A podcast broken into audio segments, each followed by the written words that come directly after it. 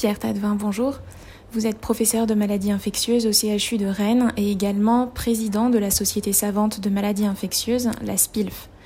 Depuis un an, vous êtes au cœur des recommandations émises par les infectiologues pour orienter au mieux le corps médical dans la prise en charge des patients atteints de Covid. Nous allons parler aujourd'hui d'une thérapeutique qui fait beaucoup de bruit. Il s'agit des anticorps monoclonaux dirigés contre le SARS-CoV-2. De quoi s'agit-il exactement? La possibilité d'utiliser des anticorps monoclonaux comme thérapeutiques contre les maladies infectieuses fait partie des progrès thérapeutiques rendus possibles par le développement de l'immunologie au cours des dix dernières années. Le principe, c'est de sélectionner des lymphocytes B mémoire de patients qui ont guéri de la Covid-19 pour leur capacité à synthétiser les anticorps que l'on va sélectionner sur deux critères. D'abord leur capacité à neutraliser le virus, qui est bien corrélée à leur efficacité in vivo, et aussi leur cible c'est-à-dire la partie du virus sur laquelle ils vont se fixer pour exercer leur effet neutralisant. Pour le SARS-CoV-2, la cible qui semble donner les meilleurs résultats en termes de neutralisation est située sur la protéine spike et notamment au niveau du récepteur binding motive, mais d'autres cibles existent. Même s'il n'existe pas en 2021 d'utilisation routine des anticorps monoclonaux en maladies infectieuses, on a assisté au cours des dernières années au développement de cette stratégie pour au moins deux infections virales avec des bons éléments qui suggèrent son efficacité, l'infection à VRS et l'infection à Ebola. Et quel est l'intérêt euh, du développement d'une telle thérapeutique? Il s'agit d'un espoir majeur de progrès thérapeutique car nous n'avons actuellement, en 2021, aucun traitement efficace à la phase précoce de la maladie avec une activité directe sur le virus. Par ailleurs, ces anticorps monoclonaux étant développés à partir de lymphocytes B mémoire venant de patients ayant guéri, il s'agit d'anticorps humains, ce qui les rend plus faciles d'utilisation et avec un meilleur potentiel de tolérance. Enfin, leur production à large échelle est maintenant bien maîtrisée, ce qui pourrait en faire un traitement disponible pour la plupart des patients qui en ont besoin à travers le monde. Concernant les études disponibles sur l'efficacité et la sécurité de ces anticorps, de quelles données euh, disposons-nous exactement? Je ne parlerai ici que des anticorps monoclonaux disponibles en France en avril 2021. Le bamlanivimab a été le premier anticorps monoclonal disponible en ATU de cohorte en monothérapie. Cet ATU avait été octroyé au décours de la publication d'un essai contrôlé randomisé ayant évalué trois doses différentes de bamlanivimab, seul ou en association à l'étésevimab, sur la charge virale. Des analyses de sous-groupes euh, suggéraient néanmoins un bénéfice chez les patients de plus de 65 ans et ceux ayant un indice de masse corporelle supérieur à 35, mesuré par la diminution de la nécessité d'hospitalisation chez ces patients qui étaient traités à la phase initiale de leur maladie avec des symptômes minimes ou modérés et alors qu'ils étaient ambulatoires. Malheureusement, la monothérapie était également associée à un risque d'émergence de résistance à cet anticorps monoclonal qui avait fait imposer chez ces patients, dans le cadre de la TU de cohorte, un maintien en hospitalisation au décours du traitement pour pouvoir surveiller l'apparition de ces résistances et garantir le respect des mesures d'isolement. Compte tenu de cette exigence, virgule, et d'un bénéfice qui s'appliquait essentiellement sur la possibilité d'éviter des hospitalisations, cette monothérapie a été très peu prescrite depuis qu'elle est disponible.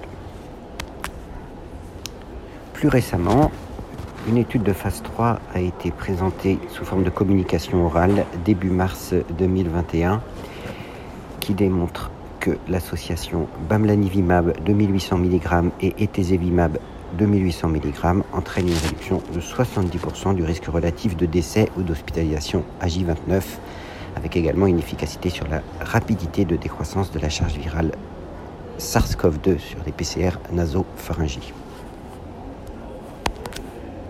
Dans l'attente de la publication des résultats, une ATU de cohorte est disponible pour cette association, mais à des posologies plus faibles que celles qui ont été présentées dans cette étude, soit 700 mg pour le bamlanivimab au lieu de 2800 mg et 1400 mg pour les au lieu de 2800 mg dans l'étude.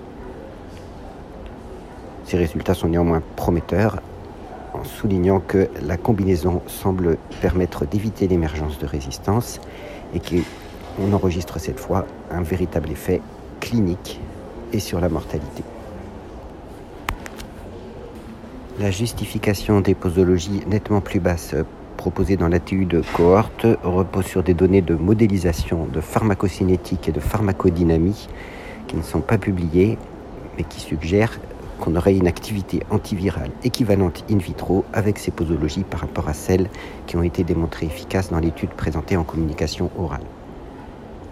Concernant l'autre combinaison d'anticorps monoclonaux anti-SARS-CoV-2 pour lesquels on dispose d'une ATU de cohorte, à savoir l'association Casirivimab 1200 mg et Imdevimab 1200 mg, une première étude randomisée contrôlée ayant évalué trois posologies différentes chez un peu plus de 200 patients non hospitalisés infectés par le SARS-CoV-2 cette étude montrait des effets significatifs sur la diminution de la charge virale, mais seulement chez les patients qui n'avaient pas d'anticorps dirigés contre la protéine spike au moment de l'inclusion, soit un peu moins de 100 patients. Une autre étude a été euh, présentée en communication orale début mars, mais elle portait sur une autre population de patients, à savoir des patients qui avaient été en contact étroit avec euh, un cas de Covid, mais qui était inclus et traité alors qu'ils étaient asymptomatiques et avec une PCR négative. Cette étude, qui n'a pas été publiée, montre une réduction de 50% du risque de développer une Covid symptomatique ou non chez ces patients, ainsi qu'une décroissance plus rapide de la charge virale chez ceux qui s'infectent. Il faut souligner que les posologies dans cette étude non publiée étaient les mêmes que celles proposées dans la TU de cohorte. Enfin, un message important pour tous ces anticorps monoclonaux, c'est que leur tolérance semble excellente, avec en général pas plus d'événements indésirables dans le bras traité par anticorps monoclonaux que dans les bras placebo. De façon concrète, pour tous les médecins qui nous écoutent et qui pourraient être intéressés par ces anticorps pour leurs patients, quelles sont les populations concernées et comment s'organise au quotidien l'administration de ces anticorps? En pratique, les principaux éléments de certitude début avril concernant l'utilisation de ces anticorps monoclonaux anti-SARS-CoV-2 sont les suivants. Tout d'abord, on peut sans trop se tromper affirmer qu'il ne faudra pas les utiliser en monothérapie compte tenu d'une probable moindre efficacité et du risque d'émergence de résistance. Je ne parlerai donc que des combinaisons d'anticorps. Le second élément majeur, c'est que puisque ces traitements sont actifs à la phase précoce de l'infection grâce à leur activité antivirale, il faut les proposer tôt dans l'évolution de la maladie. L'ATU de cohorte prévoit de les administrer au plus tard au cinquième jour après l'apparition des symptômes et ça paraît effectivement une limite à ne pas dépasser. Pour dire les choses plus précisément, il faut les administrer au plus vite et jamais plus tard que J5 après l'apparition des symptômes. La sélection de la population à laquelle on va proposer cette combinaison d'anticorps est probablement le point le plus complexe L'intitulé de l'ATU de cohorte cible deux catégories, les patients ayant un déficit de l'immunité lié à une pathologie ou à des traitements et les patients de plus de 80 ans en ciblant les patients les plus sévères au regard des comorbidités. Et c'est bien ce ciblage qui pose une difficulté, surtout en phase de troisième vague, avec l'impossibilité de proposer ce traitement à tous les patients qui répondraient à ces critères relativement larges dans un contexte d'hôpitaux et de médecins saturés. Parmi les situations d'immunodépression, on peut penser que des traitements euh, récents par rituximab, des chimiothérapies en cours, des immunosuppresseurs pour des transplantations d'organes solides ou une allogreffe de cellules sous hématopoïétique font partie des situations qui peuvent réellement bénéficier de ces anticorps monoclonaux, en maintenant bien sûr l'exigence de les administrer au plus tard au cinquième jour après le début des symptômes. On peut aussi citer les patients atteints d'hémopathie maligne les patients hémodialysés et les patients avec des réserves respiratoires limitées, tels que des patients atteints de fibrose pulmonaire idiopathique ou de myopathie avec une capacité vitale forcée inférieure à 70%. Le critère d'âge est également important puisqu'on sait que c'est un des facteurs prédictifs de mortalité les plus puissants. Donc il faudra le proposer assez largement chez les patients de plus de 80 ans en tenant bien compte du contexte. En ce qui concerne les modalités d'administration, elles sont réalisées en milieu hospitalier, le plus souvent en hôpital de jour, voire dans certaines unités Covid, mais sur un court séjour. Il faut bien sûr ne pas perdre de vue le fait que le patient à ce stade est très contagieux puisqu'il est au début de la maladie et qu'il est euh, en général immunodéprimé. Il faudra donc bien assurer le bio-nettoyage à la sortie du patient après sa perfusion, d'où l'intérêt éventuellement de programmer ça dans une unité Covid contrainte étant moins lourde si le patient suivant est lui aussi infecté par la SARS-CoV-2. Les médecins susceptibles de prescrire ces combinaisons d'anticorps doivent être préinscrits sur une plateforme des ATU de cohorte qui est distincte pour les deux produits dont on dispose actuellement. Des protocoles sont disponibles pour que les infirmières amenées à réaliser les perfusions n'oublient aucune des étapes, virgule, compte tenu de la particularité du produit qui est administré. Au décours de la perfusion, le patient peut rentrer chez lui avec comme principale contrainte la nécessité de s'assurer qu'une PCR sera réalisée à J7 pour contrôler l'efficacité et surveiller l'absence d'émergence de variants. Pour ces patients qui sont encore à leur domicile, puisqu'il s'agit de Covid non grave lorsqu'ils reçoivent les combinaisons d'anticorps monoclonaux, le plus efficace semble d'organiser un prélèvement à domicile par une infirmière qui le transmettra au laboratoire pour ne pas avoir à déplacer le patient potentiellement encore contagieux à ce stade. Pour terminer, les recommandations émises par la Société savante de maladies infectieuses sont finalement peu enthousiastes concernant cette thérapeutique. Quelles réserves émettriez-vous et quelles conséquences pratiques cela implique-t-il Effectivement, la Société de pathologie infectieuse de langue française, la SPILF, comme d'autres sociétés, à travers son groupe recommandation, a analysé les données disponibles et ne s'est pas prononcé en faveur de l'utilisation des anticorps monoclonaux tels que disponibles actuellement via la TU de cohorte.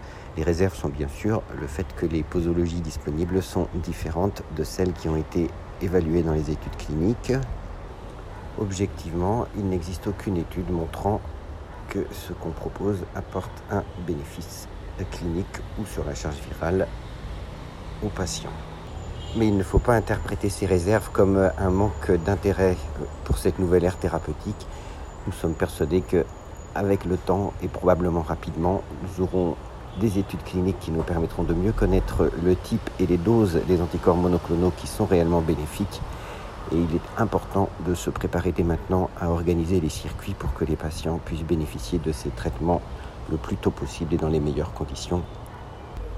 Il est particulièrement difficile face à un patient dont on sait qu'il est à haut risque de développer une forme grave, alors qu'on est encore à une phase où il ne s'y présente pas de signe de gravité au tout début de la maladie, de ne pas lui proposer un traitement. Dans ce contexte, pour des cas bien sélectionnés, la plupart des centres en France ont commencé à proposer ces anticorps monoclonaux, toujours en combinaison, toujours précocement et dans l'attente d'avoir des molécules et des posologies pour lesquelles on aura une certitude, ce qui permettra de les utiliser plus largement. Je vous remercie de votre attention. Merci, professeur Tadevin, pour euh, ces précisions et clarifications concernant les anticorps monoclonaux dirigés contre le SARS-CoV-2. Bonne journée à tous.